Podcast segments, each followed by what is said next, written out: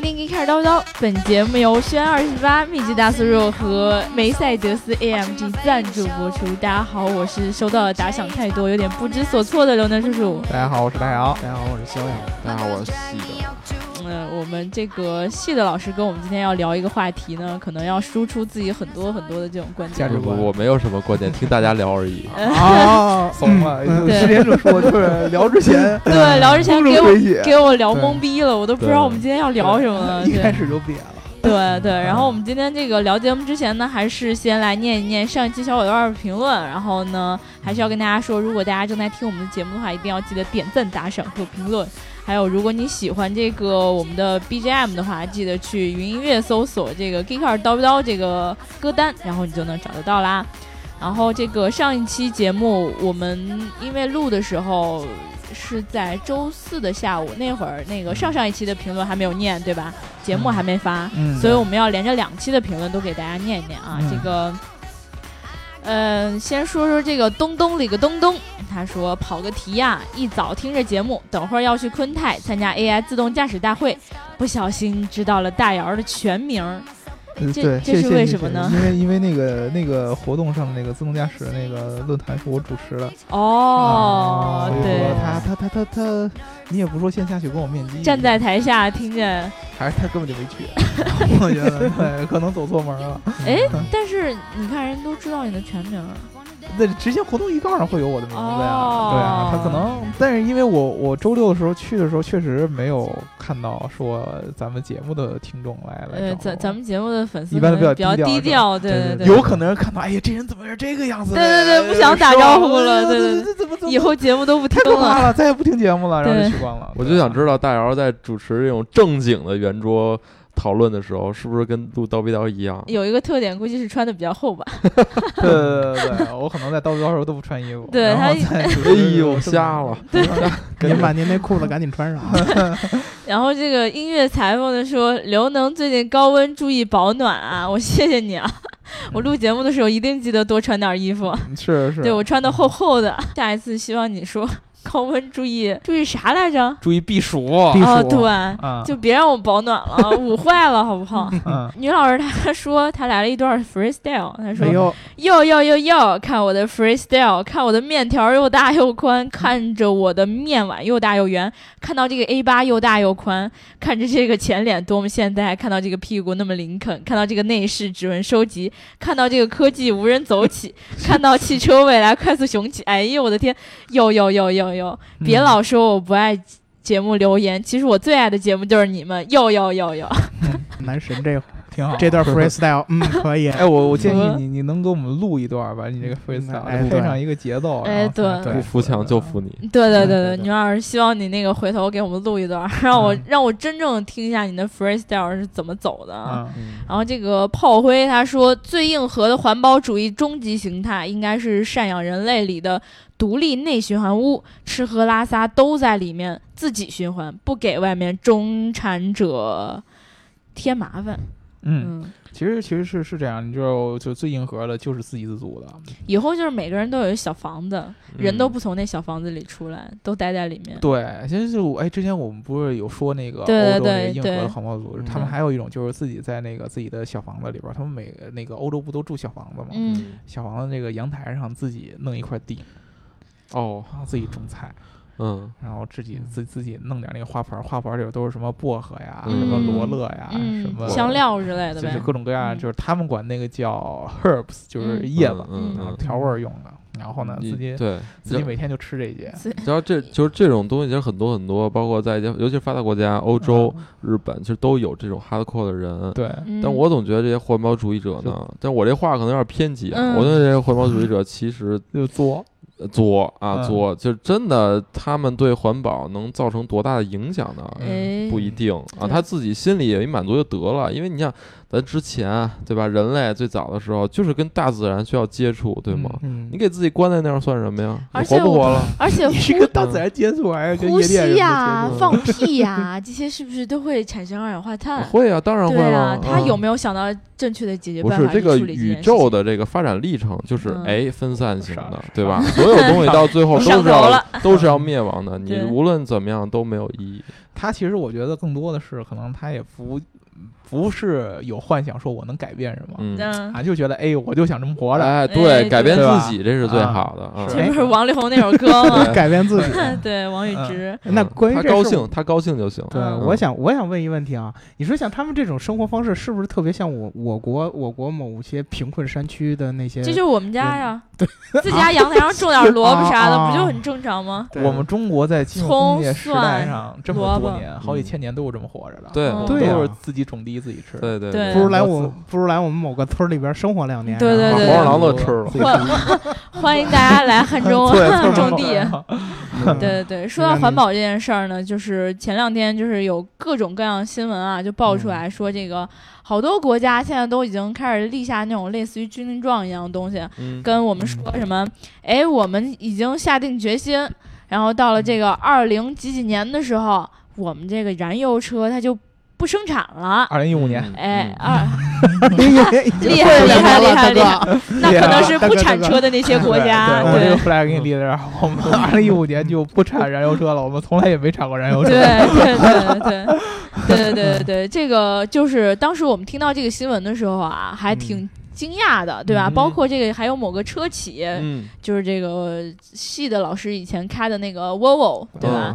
然后也说了，到了二零一九年的时候就不怎么样了。嗯，不不再生产任何的纯燃机车是吗？？我怎么记得嗯是不再对纯内燃机的研发做投入不是，应该是就是在二零一九年之后，沃尔沃全系的产品研发都已经全部是混动或者是纯电，你确定？确定。嗯，这太作了，这个对干嘛这这跟自己过不去？都是那对二点零 T，然后加电机那个，对而且这个我我觉得很惊讶的一嗯。点是，现在已经是二零一七年了，嗯。二零一九年就两年以后，嗯，很多这个国家其实它定立的目标都嗯比较远，是吧？是二零二零年、二零三零年、二零四零年，嗯对吧？是这过上十几二十年的，政府都换届了，谁知道你到时候能不能完成呢？对。对吧？是是。是，其实这个具体有一个一个一个具体的一个分布，就是最近的一个是法国，嗯。法国定的是二零四零年。嗯。哎啊，那那那那得纠正一下，那是德国是二零三零年，对对对，就是嗯。就我说我说最近的，不是说就是最近一个定出来的，他说是最近的，不是最近的。啊 就最观近观众朋友们，你们来我我分别一下啊假装我自己听明白了，就对最近一个公布的。最近的新闻啊啊啊，不是不是啊时间离我们最近是吧？啊 是最近公布出来的新闻啊啊，是啊法国二零四零年嗯说就说二零四零年要开始，呃，纯的电动车，而且好像都还没有，是禁售燃油车吗？还是呃，是禁售燃油车，哦，然后呢禁止生产燃油车了，就啊？必须只能是就禁止生禁止生产纯燃油，对，纯纯燃油车，混动和嗯。就新能源其实包括混动，混嗯。动和这个纯电都是可以的嗯。是不是因为法国现在燃油车卖的不好啊？啊，那也应该韩国先先来 呀，对这这其实有可能，对吧？嗯。然后德国是怎么着？二零三零年，三零年，然后他这个现在是拿出来讨论，然后讨论的这个有一个点啊，说就是德国有一个党啊，绿党，绿不是清真啊，不是原谅党。清真啊，原谅原谅党。当然就选择原他谅一定要原谅原谅他嗯说这么多，对，原谅他说这么多啊，他他很激进，他说二零三零年咱直接就不卖任何有排放的车，我我觉得这可能跟他那个党派的颜色有关对对，green 吧，对，他是哦。环他保，对哎呦喂，他是一个很极端的那种环保的很极端的，清真族。嗯。对，很极端。哎，这话这嗯，这这不合适啊，嗯这这这话不合适啊。嗯反正就是他们说这个一。就是二零三零年的时候，我们德国根本就不再售这个有排放的车了，也就是说混动都不行。嗯然后，当然这事儿我觉得不靠谱，我嗯觉得我觉得不太可能实现。我我想问，我插一句啊，就是这个他说这个提议啊，嗯是已经通过法案了吗？还是说都都是还在讨论阶段，啊都是，那还就明白了，还有争辩的争辩的点。对，嗯然后英国其实也是在这个争辩，就是英国定的时间是嗯二零四零年以后呢，我们嗯就不生产了。嗯但是呢，二零五零年那么我们的路上行驶的就要全都是不可能吧？因为其实，在伦敦现在这个城区嗯已经开始设，我们之前就聊过这个呃低排放区啊，和极低排放区，嗯。还有没有排放区，嗯。对吧？就是嗯他按这个之前那个伦敦市长市长叫什么？Boris，，Boris，就是来来来北京还坐地铁毛对对对，那大大大金毛啊，大金毛，金金毛小胖子，嗯。那那那哥们儿呢就就。定了这几个区域啊嗯，那么你在这几个区域相相对来说，你的这个那个应该叫什么拥堵费，嗯。嗯。啊还有排放税都是要降低的。嗯嗯啊嗯，比如说你开一个纯电的车，或者你开一个混动的车，你就可以不交那个那个什么 con congestion charge，就是拥堵费用。对嗯。正要不然呢，你开一般的这个燃油车的话，进伦敦的某一个区域之后，你就要交钱。嗯嗯啊，一天是这么十几对磅这么一个样子。对，所以说，其实，在欧洲，现在这个新能源的这么一个发展的势头已经嗯越来越火了，而且嗯政府开始去介入，说聊。是不嗯是要把这个新能源车作为国家的一个政策放在这儿？嗯就是立这个 flag，说我以后一定要到什么时候我就不再造。对，嗯哎，我就奇了怪了，刚才你们嗯说的全都是欧洲这些国家嗯是吧？什么嗯英国、法国、德国是吧？嗯他们仨带节奏。你说这美国怎么就不干这事儿呢？哎，对这事儿，我们就跟大家说啊，嗯就是嗯所有的这些这个新能源车的这些 flag 立的最核心的原因，其实来自于我们之前一六年，呃，一五年就开始谈的一个叫巴黎协定嗯啊。这个协定呢，是全球这个几个大国嗯啊，就这个全球环境问题和嗯这个气候啊，包括什么全球变暖啊、嗯这样的各种各样的这种气候环保相关的问题呢，制定的一个未来发展规划。然后呢，说的太以官方，以及一个承诺，嗯什么意思？就是相当于，哎，你一个承诺，咱们现在环境都不好，嗯，对吧？污染都挺严重的，嗯然后能源也都都都都挺匮乏的。嗯那我们呢，为了这个带动全世界的这么一个发展，嗯，所以说我们要去呃每一个人。把自己的计划说出来。嗯我为了比如说降低碳呃这二氧化碳排放量到多少多少多少，我决定要花多少多少年，对嗯然后大家一块儿来协定，嗯对对吧？然后当时这个中国、美国、英国，然后德国、俄罗斯什么的都都有参与，对对然后最后大家一块儿来，应该是在之前的 G 二零上对，嗯啊，杭州时候 G 二零的时候是中国和美国率先同意的，嗯，就说我我决定了，我我把我的这个、嗯这个这个协定和我能做的事儿给你给你列出来。嗯嗯但是当时还是奥巴马，嗯。对吧？对。当时美国就是进入这个巴黎协定的时候还是奥巴马。嗯。同意。啊，然后后来呢，大家就都知道那个那大爷就上台了，嗯。对吧？川大爷，对，川大爷你川大爷上来那那川大爷就上来了。成都人啊，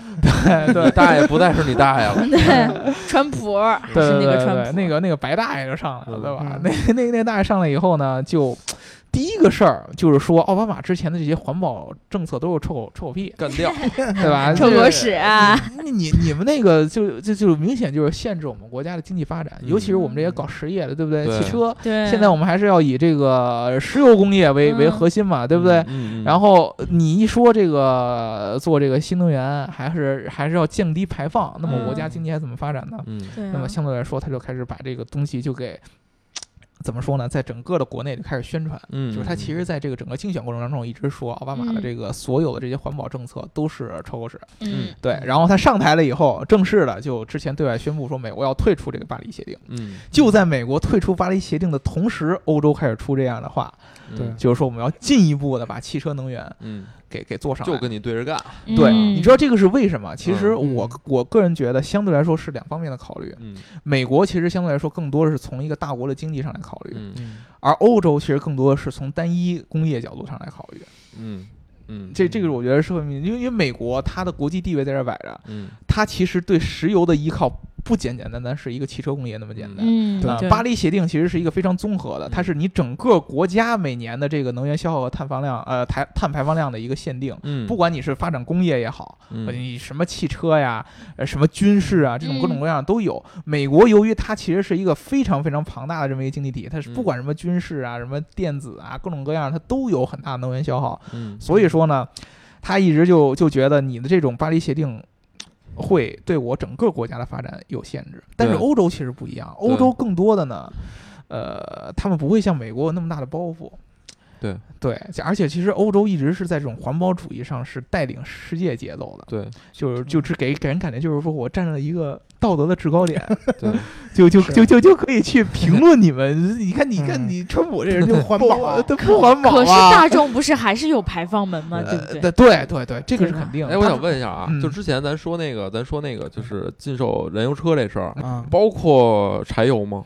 呃，柴油是一样的，也包括是吧？包括因为因为这事儿很重要，因为欧洲我们都知道它这个清洁柴油这个技术发展的非常的成熟，然后对去欧洲对对。也会发现很多很多柴油车。嗯。啊，他们的排放不像我们所意识到的这种柴油车的那种高的那种污染什么的，其实并没有，而且各大供应商、汽车供应商其实现在也都在不断的去提升和展示自己的柴油技术。嗯，对，啊，然后刚才大姚说那个所谓巴黎协定，我觉得啊，他他说那么多冠冕堂皇的话，嗯，我觉得巴黎协定也好，或者说其他什么经济论坛也好，嗯。或者是全全球几大这种这种嗯。论坛也好，嗯。我觉得就是根本啊，它就是就是相当于什么呀？我们可以把它看作成，把几个世界上的这个黑社会组织的头儿。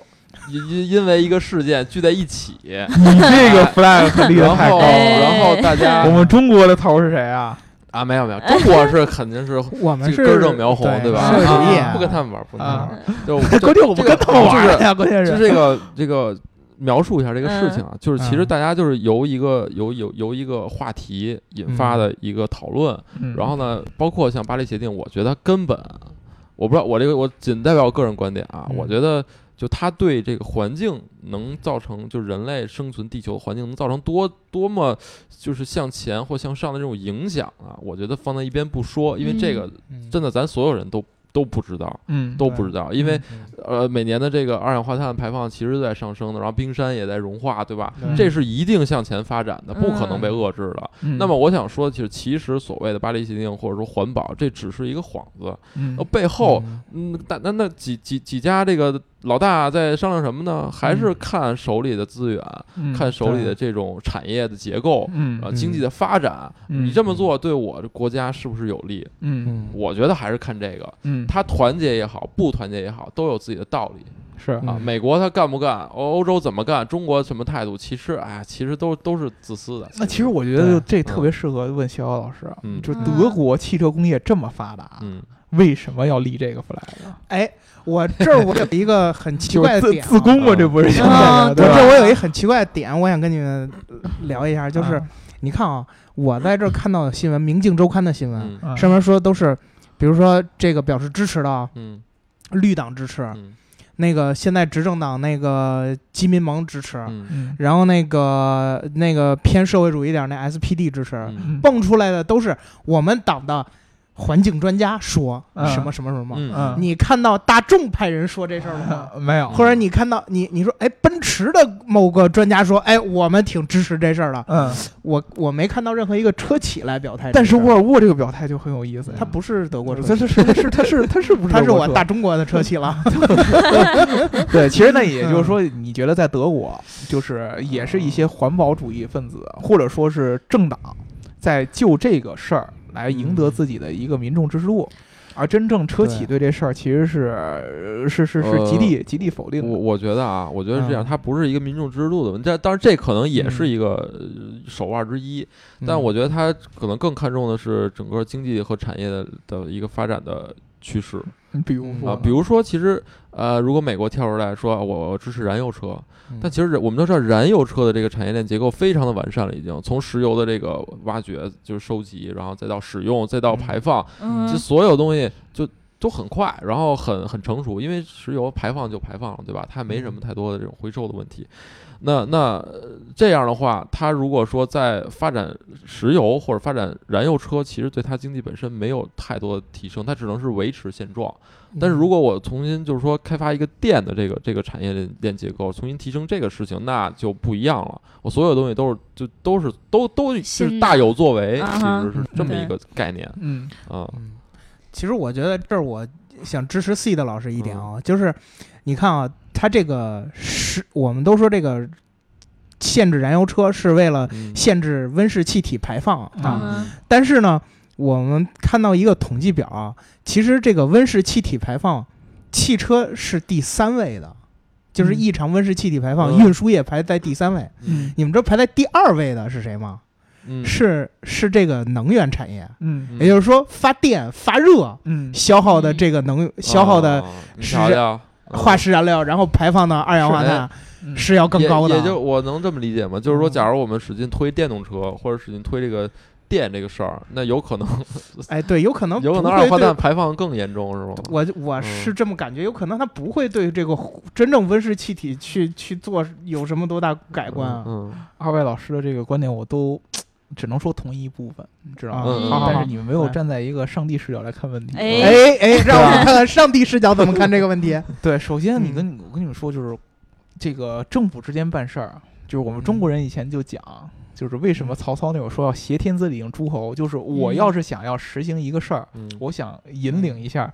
整个全国各个阵营的这么一个，或者说全球各个阵营的这么一个、一个一个一个一个一个发展趋势，嗯，我首先要立一个道德 flag，嗯，哎，嗯。对，对。就是我干这事儿从道义上来说是对的，嗯。是没错。然后我在这个道义背后可以隐藏一些我对我自己国家一些个人利益啊没错没，错。自己利益的这么一些小的一个小九九在里面，川面。普就是傻，对，这人就就笨，你知道吗？嗯你这样让人觉得，首先道义上给你打败了。其实之前之前其实他也不想想，他之前赢得纳选就是在道义上先把希拉里给干掉了，嗯，对吧？把希拉里弄成一个罪犯，嗯所以说他才能上来了。嗯但是他现在又又又冒这个刺儿头，嗯对不对？所以说，其实整个欧洲是首先这一点很聪明，就嗯道义上我先上来，嗯我站环保，这是全世界都认同的一个道义上的一个制高点。嗯那么后边的这些经济利益，那就分两点，第一个是能源，第二个才是汽车。嗯汽车就是对于美国来说，虽然说汽车是一个对美国传统工业是很重要的一个东西，嗯但是其实你看整个美国的大的这个经济环境当中，汽车不是特别特别重要的。嗯嗯，对你知道吧？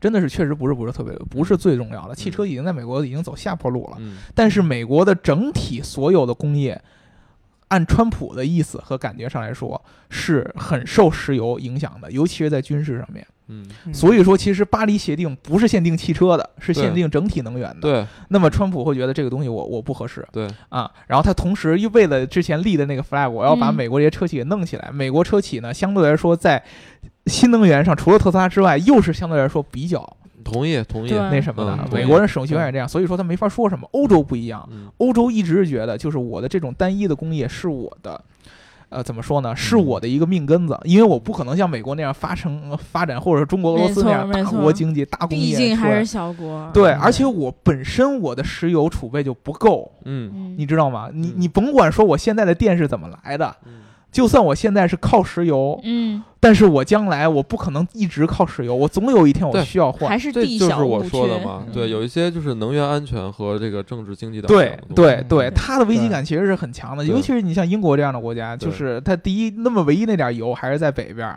跟苏格兰有很多关系，苏格兰又老跟他闹这个事儿。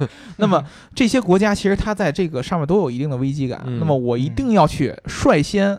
发展一个储备，而不等、不能等你等你要牵制我。比如说美国为什么老在中东打仗啊，就是因为这个能源的问题嘛。没错。你你一牵制我，你知道，之前欧盟第一次出现决裂的时候，嗯。就是科索沃战争，嗯，就是美国一打，把欧洲的能源就给就给就就就就干掉。然后一下欧盟就开始从那种最。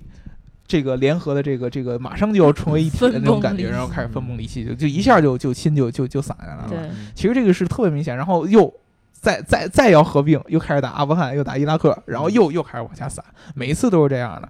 所以说，其实欧洲一直在想，就是我要摆脱你的这些能源的控制，嗯，那么我电是我唯一的一个救命稻草。嗯欧洲一直在想想自己最大的可能性去发展这个能源上的东西。就算我能源帝国没法跟你美国比，但是我不能受你牵制太明显，这是第一。第二个，我的汽车工业嗯，比你先进吧。嗯，对嗯肯定的吧，单从汽车角度上来说，我本来这又是我的支柱产业之一。你像德国这样的，其实我从某一点上认同了，就是说，可能他们的政府已经感觉到电动车会是汽车的将来。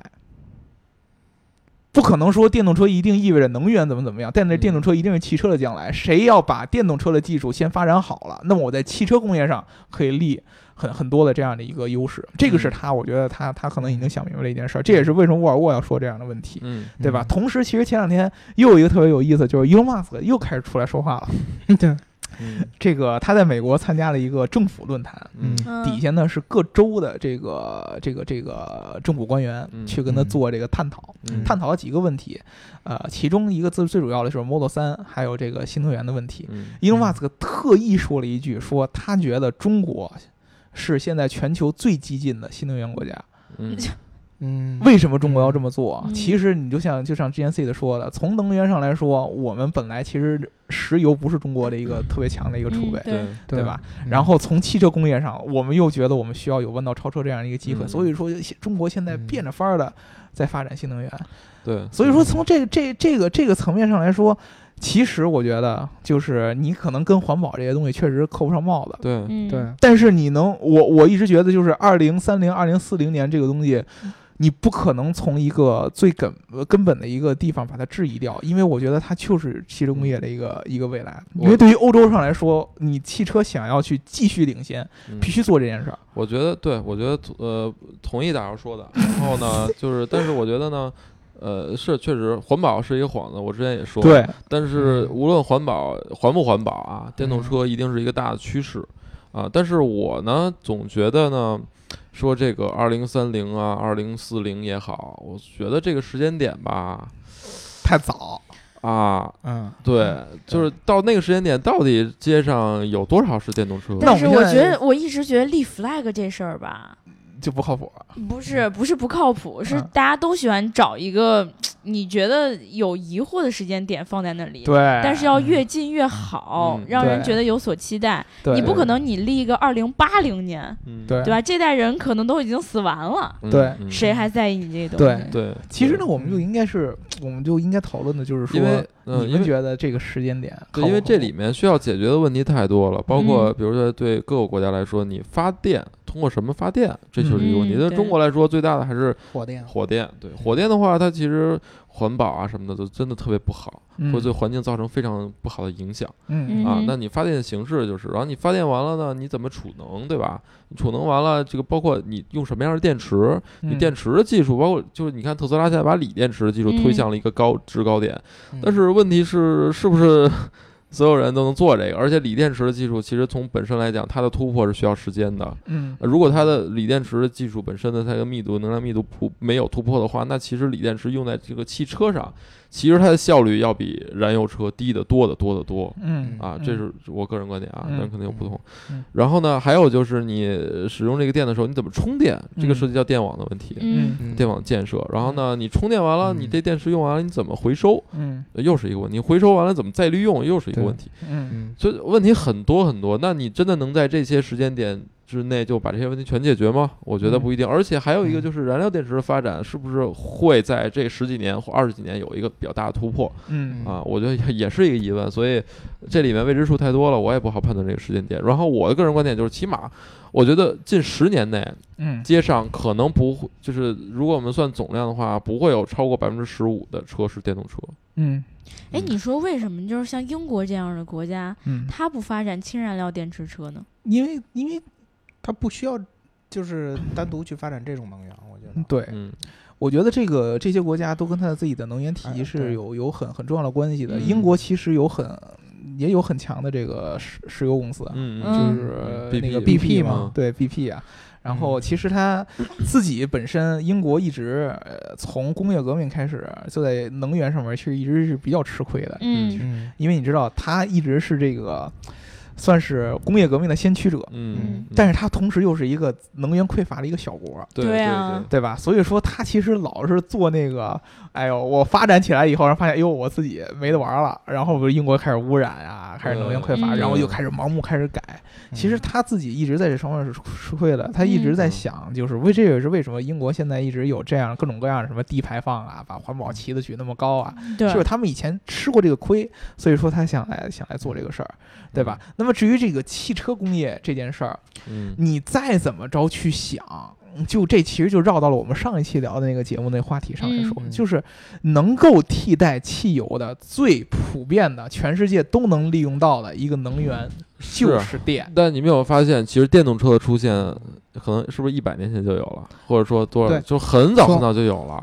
从那个保时捷先生的第一哎辆那个轮毂电机嘛，是有了。那会儿都到现在也得有小一百，因为那会儿的电动车的普及的意义不会像现在那么强，嗯。因为那会儿在嗯。石油能源上的、嗯。能源上面的这种冲突也好啊，对，还是这种这个博弈啊、还有储备啊，嗯。大家都没有想到那个那那那那个那个情况，就没有产生那个危机感。嗯然后本身在汽车上面，所有的商人也在从这个、这个这个怎么说内燃机上面我我在挖掘自己的利益。对对对对，从国家层面，国家永远是从能源角度看的。对对对啊，那么车企永远是从自己利益角度上来看的，嗯双方都没法达成共识嗯啊。国家觉得呃石油。你知道这么多呢，我随便烧。车企也觉得，哎呦，内燃机有有的玩。我你知道，当我是觉得，当只有当这个政治、呃商业和技术三点交汇的时候，嗯。这一个这个趋势才会爆发，嗯，绝对是这样。那我们现在就判断一下，现在这个局面是不是这三点已经交汇了？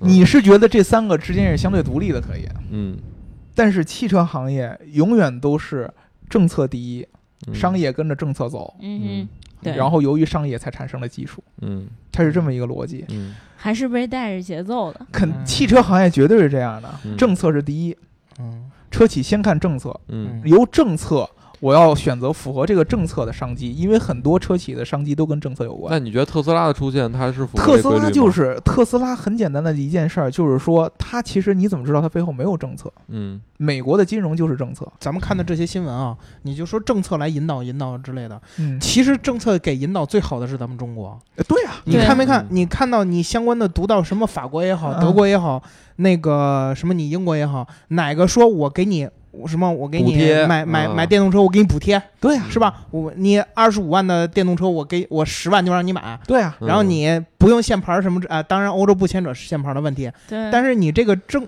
就是他这个提东西提出来吧，感觉有点架在上边他没有往下走的意思。嗯。为什么伊隆马斯克要在美国政府面前特意提嗯。中国？嗯。嗯为什么？嗯。这就是这个原因。他觉得，我告诉你，我觉得中国的这个这个执政者，嗯就是最头的执政者，嗯是想的最明白的。中国一一直就是我们最顶上的人是想的很明白的。伊隆马我们就斯克那意思就是说，操你，你川普要是再再不支持，对我就我就跑路了。就就就落后了，当合同你就落后了。哎对你你你你就意思就是说，你们跟人小小，他就直接就话就摆在这儿，就是嗯他就说了，中国的政府有多先进，就是车企得求着中国政府说，哎呦，你们在政策上给我放宽放宽，嗯要不然我追不上啊。他都他都这么说了，他说，所以说，我觉得中国一定会在这个新能源这个车当中成为全球最重要的力领先者。量。嗯。就是最领先的一个，就是非常非常非常笃定的这么一件事儿，那就是立给这个各种各样的这个政策人看的嘛，就告诉你，你看中国这样，但是中国它其实中国最大的问题不在于说我们最上面定的这个政策，嗯。嗯而是在下面的人往下边怎么去执行执行。对，就是一一到下边一到这个执行者这儿就不懂了，最上面好像也挺明白的，越往下越不明白，越往下越不明白。所以。最佳组合就是中国政府搭配那个特斯拉。嗯 其其实我相对来说，如果说特斯拉。呃，他在中国可能他不会有这么多资本能够给他扶起来，因为这嗯符合咱中国的这个、对这个精神。这个其实就是一个全球这么制衡的这么一个一个阶段。嗯我其实觉得在欧洲是最适合干这个事儿的。嗯嗯嗯，就是欧洲的相对来说又有技术储备，相对来说呢，可能在政策上边儿，他们相对来说的包袱又小一些。但是你知道，我总觉得就是电动车这个事儿啊，嗯就刚才我在聊，就举个例子，它就好像是我们在一桌玩这个德州扑克，你呢，大姚你是你是福特，嗯。嗯，你逍遥你是你是奔驰，嗯，我呢我是特斯哎，拉你，不刚先指我的吗？我我不是特斯拉。拉吗？你是你是你是那发牌大姐，哎，对对对对，发牌荷官美女荷官，你你想啊，你想啊，就是我特斯拉，我是他妈 all in 的，对吧？嗯。我所有就就全是电动车，我全都 all in，但是我手里人可能就一千块钱。嗯。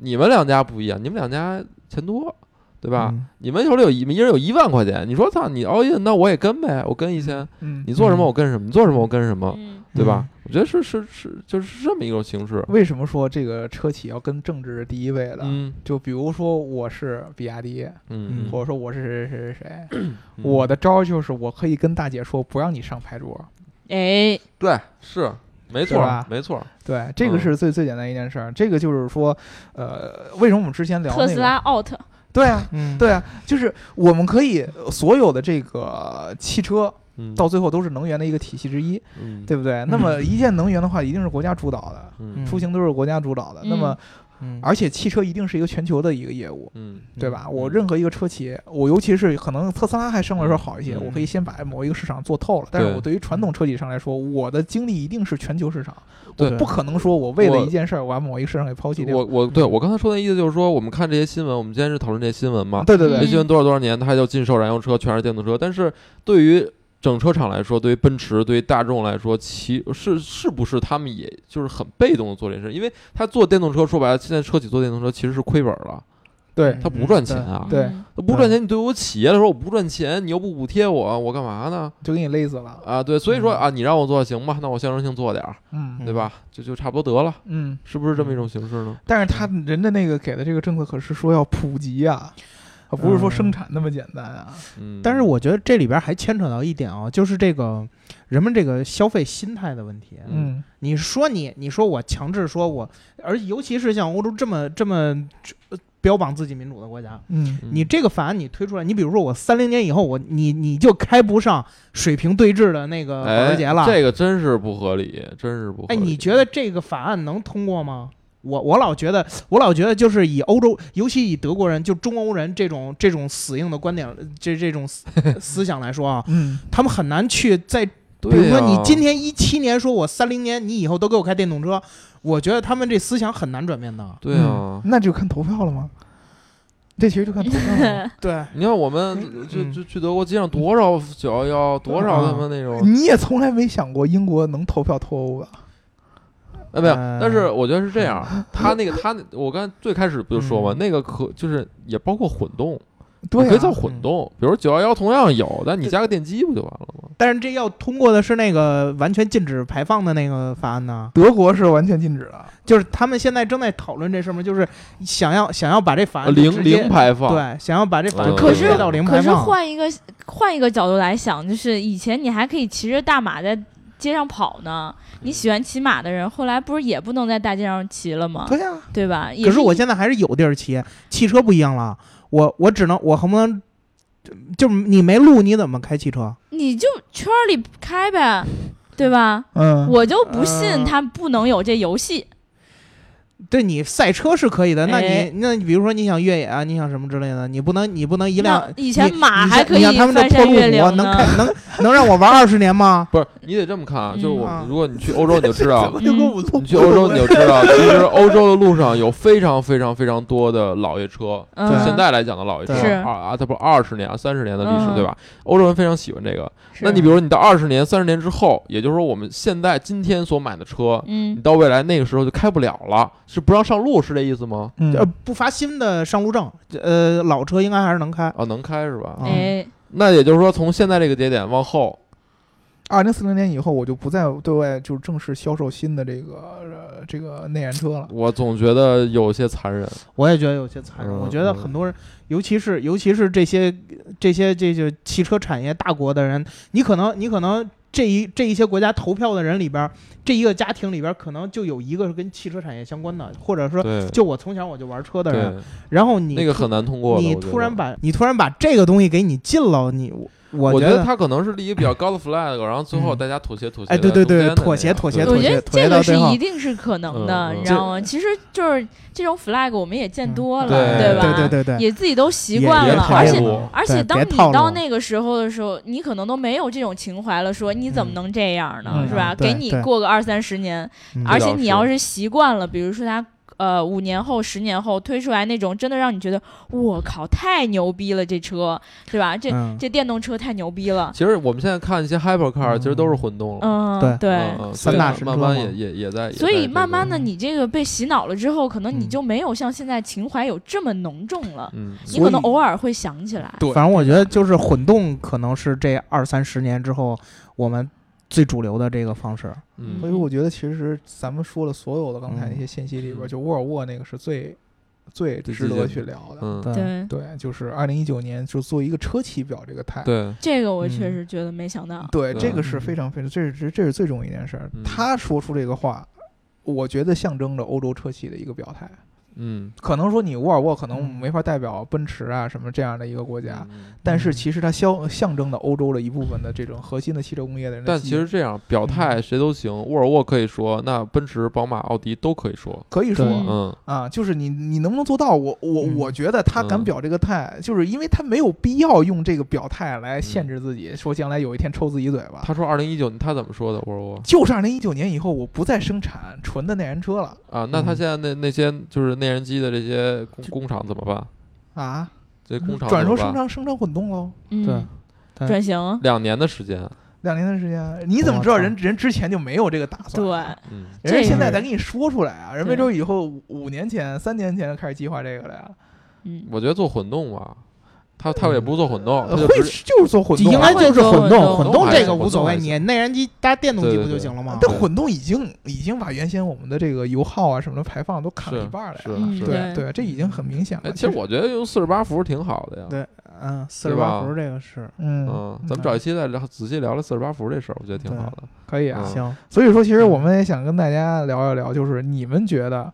呃，这些 flag 到底是不是合适的这么一个时间？对是不没错是真正的靠谱？然后你们嗯觉得，就是如果说有一天咱们中国也出了这么个政策，嗯，就是虽然说咱们中国现在新能源的这个计划其实很激进，但是还没有说明特别明显说我们要几零几年年就就就就就没有燃油车了。哎已经快了，它这限号，我觉得马上就出来了，嗯，对，马上就出来了。就是咱们真正的中国的车用户是怎么想的？其实我觉得，嗯真要有一天这个东西强制执行，可能对我们的影响没有你们想象那么大。真的，尤其是对于一般的汽车用户来说，尤其是在中国嗯，我觉得其实在中国一定会实行这个东西，实行的特别特别快。它是这个政策会先影响企业，然后再影响到消对啊费者。嗯，对对啊，就是嗯这个永远是政策带来商机，嗯然后嗯企业为了去满足这个商机，去来去来研发技术。对对啊，就相当于是政策给你洗牌，告诉你说，哎，新的游戏规则下来了啊，你们开始玩吧。嗯，然后你们按照这个游戏规则，你们谁这个技术活好，谁就更嗯更更赚钱多呗。其实永远都是这样的一个东西。但是我觉得中国就自主品牌刚刚开始赚钱，你就 让他把自己命根子砍了，这这太太太残忍了，真的是吧？就是嗯国国家得得把这个游戏得是。你看中国刚把车开始能造好，哎，无论是荣威呀，或者说这个吉利呀什么的，对吧？刚核心就在于我们哪儿造的好，啊，不是我们传统内燃机造的好。是嗯内燃机对吧这个技术确实就是我们这个好的这些地儿，将来在新能源车互联网上一样一样好，对，一样好。但是我们怕什么呢？没什么可怕的。本来我们 发动机也造不出来，变速箱也不会造，嗯对不对啊？对何你不能这么 不能这么说啊，不能这么说，不能这么说。这这这事实嘛，是嗯是是是是事实。是是是，这一点我们作为一个不能大声说，小对对点声对对对事实嘛，对不对？但是我我我们在电池我们就直接不发展 变速箱了，不就行对了吗？对不发展不就得了吗？但是你觉得电池造的好吗？起码我们能造说来实话啊，起码我们能造得出来，变速箱我们造不出来。嗯，哦，也造得出来，只是寿能命不行造出来，只是不好使。造造可以造，电池相对来说，我们跟国际接轨的程度要比电芯还是一样嗯，相对来说一样但是我觉得这个，BMS 一样，嗯，对吧？所有的那些都都一样。刘能电机一样我我是觉得在电池方面技术上的学习吧，其实它还是挺快的。嗯，对嗯我们觉得不会那么难追。对，但是你像嗯这个，真的是发动机这块儿技术，可能真的就是人家积累了几百年。，关于电池呢，我觉得咱们可以问一问中国这个新能源领先企业多不多？嗯 这之前人已经说过了，对就是全球最领先的什么韩呃日本，然后是韩国，然后其实嗯中国其实相对来说其实不比他们差那么多，对。嗯对。差个一二十年吧。对。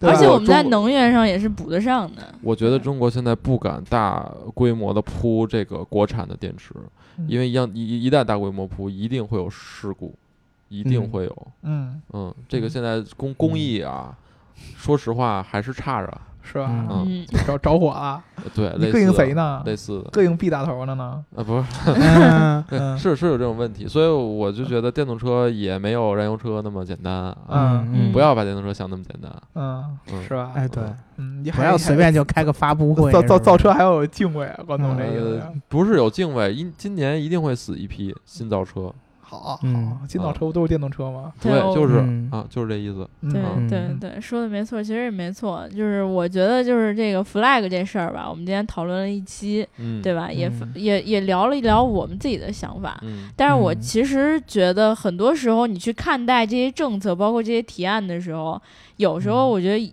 很多时候是博眼球来的，嗯对吧？包括嗯你如果说仅仅是一个提案，那嗯我还可以明天举着小旗子说，到了二零三零年的时候，全全中国都不能再骑电动车了，对吧？但是哎，对呀，对吧？对对吧？啊这这种事儿，你谁说的准呢？对吧？嗯只是一个提案而已，大家现在没必要当真。都去骑摩拜。哎，对，嗯但是这个到底你们觉得什么时候是一个比较合适的节点，嗯对吧？嗯毕竟大家也听了我们这么多期节目了，嗯也知道有些势头你可能真的是阻挡不了，嗯不管你多喜欢内燃机，对吧？嗯可能因为是对，现在问题是这样，你没有给用户提供一个良好的电动车产品，你就哎凭什么说不让就对买电动对买买对买电动车？嗯对凭什么？对，没有这样的但是但是我还是对，我还是对欧洲车企比较有信心的。对啊，就是没这个规则，他凭什么给你造好产品呢？是是，不是我一定还是这个先有政策，嗯再有再有商业。那他也不应该先立 flag，呃，政策的 flag 肯定得先立啊。是嗯你就说你这你这夸立一架子，然后说三零年就怎么着了，然后我的补贴呢？啊，你给我来点实补际的？对啊，没有你补贴。你给我来点实际的，你给我点补贴，我没有是吧这个行业鲶鱼多了，就嗯不给你补贴了。对对 我们迷神随便 E，吧我迷神我觉 E 得到出来之后左就左在补贴上了，你知道吗？没办法，中国政府介入汽车产业介入太深了。你说哪个不是国企，哪个不是国有资产，对不对？嗯对，啊，一旦垮了，这个我觉得欧洲就一向都有这种心情，欧洲政府又特别特别愣，嗯你死不死是你自己的问题，爱死不死。我操，你真你真把奔驰、宝马、奥迪、大众全给弄垮了。死，人家肯定厉害着呢，肖老师，你放心。这这倒是，这倒是对人家本身就有上进的这种。对啊，嗯对啊，这种就是相辅相成的。你人家立之前没准也相当的咨询了一下，只不过人不方便没有发声，但是不代表背后没有琢磨过。对对嗯，这个我觉得是一定要推电动车，我操！现在 A P P 马上就给你推，嗯，立马就转。对，问题是，可能这个对企业来说是一个利润下降点呃呗，是一个割肉的一个下降点儿吗？不是下降一点儿啊，嗯这可不是下降一点儿。所以这这几十年的时间，可能是要留给车企去赶紧调整对，啊。好了好了，嗯我们把我们自己知道这些罗列给大家，大家自己去判断。然后嗯欢迎大家在评论区跟我们分享你的观点。如果你看到什么新鲜的观点，看到什么有意思的报道，欢迎大家跟我们一起来交流。嗯然后呢，如果你想要加入我们粉丝群的话，记得在后台留下你的微信号。听节目呢要记得点赞、打赏和转发，转发、转发、转发和转发。就最重要的是这个评论千万不能少啊！然后那个我们今天就聊到这儿了，下期节目再见喽，拜拜拜拜。